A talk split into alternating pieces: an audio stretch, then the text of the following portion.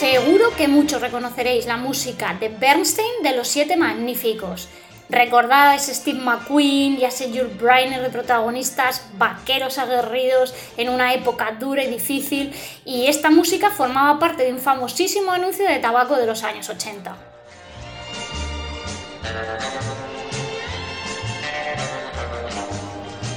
Bienvenidos a un nuevo episodio de Medicast. Soy Amaya Jimeno y este es el podcast sobre salud y prevención donde aprenderéis el valor que tiene la nutrición y el ejercicio físico en vuestra salud.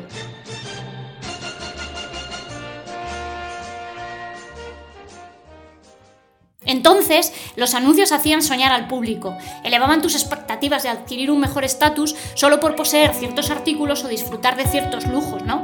Y utilizaban melodías pegadizas. Y así estos anuncios terminaron convirtiéndose en auténticos iconos de la publicidad del siglo XX.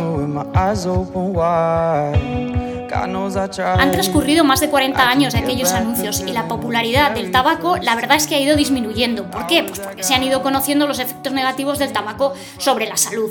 Acordaros de que el tabaco es el responsable de entre 8 y 9 de cada 10 casos de cáncer, tanto de laringe como de pulmón, y además es el principal factor evitable de muerte por, por cáncer que conocemos. Eso por no hablar de la, la implicación que tiene en la enfermedad cardiovascular y por supuesto en la enfermedad pulmonar obstructiva crónica, que los médicos comúnmente llamamos de forma simplificada EPOC. Finalmente, en España, en el año 2016, estos anuncios se retiraron de la vida pública o de la escena pública por ley. No sé si os acordáis de la famosa ley del tabaco que prohíbe fumar en espacios públicos y, y, las leyes se han hecho mucho más restrictivas en cuanto a la publicidad y a la promoción de este tipo de productos. Ahora, con la pandemia y el confinamiento, hasta un 5% más o menos, dependiendo de la comunidad autónoma, de los fumadores habituales han conseguido o bien dejarlo o bien disminuir el consumo que tenían previo al, confinamiento. Evidentemente esto es porque se ha producido una percepción de riesgo relacionado con la probabilidad de morir por la COVID y además que ese riesgo evidentemente está relacionado con fumar. Es decir, que muchos de estos fumadores tendrán enfermedad cardiovascular establecida, es decir, las arterias de su corazón, las arterias de su cerebro, estarán ya previamente enfermas, aun cuando nunca hayan dado síntomas. Y otra parte, aparte de tener cardiopatía isquémica o enfermedad cardiovascular, también, eh, también serán EPOC, es decir, tendrán enfermedad pulmonar.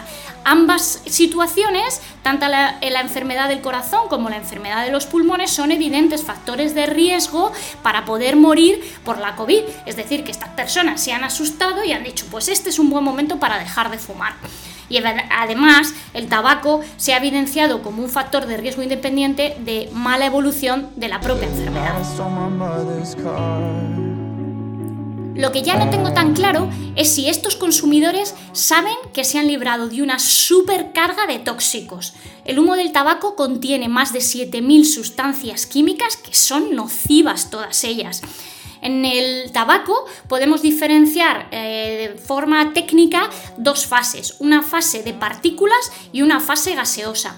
La nicotina forma parte de la fase de partículas. Es una sustancia súper adictiva. Aumenta la frecuencia cardíaca, la tensión arterial, aumenta la contractilidad del miocardio, es decir, del músculo cardíaco. Eso lo, supone, lo que hace es que le expone a mayor estrés y a mayor eh, necesidad de trabajar y por tanto lo hace también enfermar de forma precoz.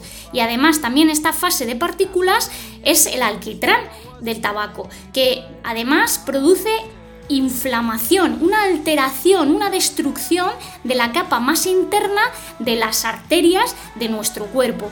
Además también está relacionado con un aumento de la coagulabilidad. Esto quiere decir que además de destruir la capa más interna del corazón, hace que las plaquetas se adhieran a esa superficie pudiendo formar trombos y obstruyéndolas. Esta es la manera en la que el tabaco se relaciona con la enfermedad isquémica y además también se relaciona con los cambios en las partículas de colesterol, haciéndolas más aterogénicas, que quiere decir que las hace más sensibles a los depósitos endoteliales y a esa obstrucción de los vasos.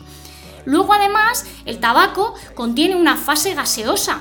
Habréis oído hablar que el monóxido de carbono es un gas totalmente venenoso, que lo que hace es que sustituye al oxígeno de la sangre desplazándolo de la hemoglobina y haciendo que llegue menos oxígeno a los músculos de todo el organismo, a los tejidos y por supuesto también al corazón.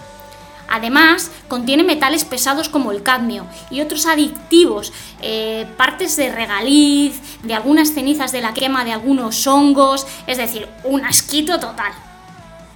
La verdad es que no todo es malo en el tabaco.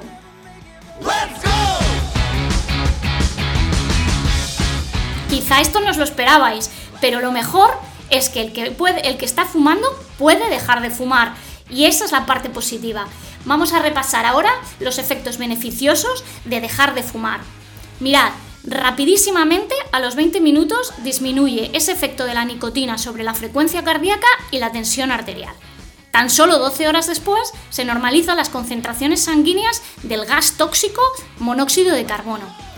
Apenas entre 2 y 12 semanas tu circulación ya será mejor y la función de esa capita interior de los vasos habrá mejorado y empezarás a notar la mejoría de la función respiratoria. Un año después de haber dejado de fumar, el riesgo de enfermar del corazón ha disminuido un 50% y se aproxima cada vez más al de, los, al de los no fumadores y el riesgo de morir por un infarto o por un ictus es muchísimo menor. Cuando ya llevas entre 5 y 15 años de haber dejado de fumar, las probabilidades de tener un ictus en el cerebro es equivalente a la de un no fumador. Y a los 10 años aproximadamente de haber dejado de fumar, el riesgo de cáncer de pulmón es la mitad de la que tenías originalmente. Y también van a disminuir los riesgos de esos otros cánceres que también se relacionan con el consumo del tabaco, como son el cáncer de boca, de garganta, el esófago, la vejiga, el cuello uterino y el páncreas. Fijaros si no está relacionado con tipos de tumores diferentes. Cuando llevas 15 años sin fumar, el riesgo finalmente de cardiopatía isquémica, de afectación del corazón, terminará siendo igual que el de una persona que nunca ha fumado. No está mal, ¿verdad? Así que van por delante mis, mis felicitaciones a todos aquellos que algún día decidieron dejar de fumar. La verdad es que de agradecérselo a mi padre que dejó de fumar cuando éramos muy pequeños y a mi madre, aunque desgraciadamente mi madre tuvo que tener un accidente cerebrovascular para dejar de fumar. También felicitar a todos aquellos que lo han dejado ahora, bien sea por el confinamiento o por lo que sea, y sobre todo aquellos que están tomando la decisión ahora mismo de dejar de fumar. Si queréis saber más cosas sobre el tabaco o tenéis alguna duda, o bien queréis un empujoncito para dejar de fumar, podéis dejarme vuestros comentarios aquí abajo en el podcast. A lo mejor podríamos hacer un especial que tratara sobre aquellos pequeños consejos que podríamos tener para intentar dejar de fumar de forma más eficiente. Os ayudaré en todo lo que pueda.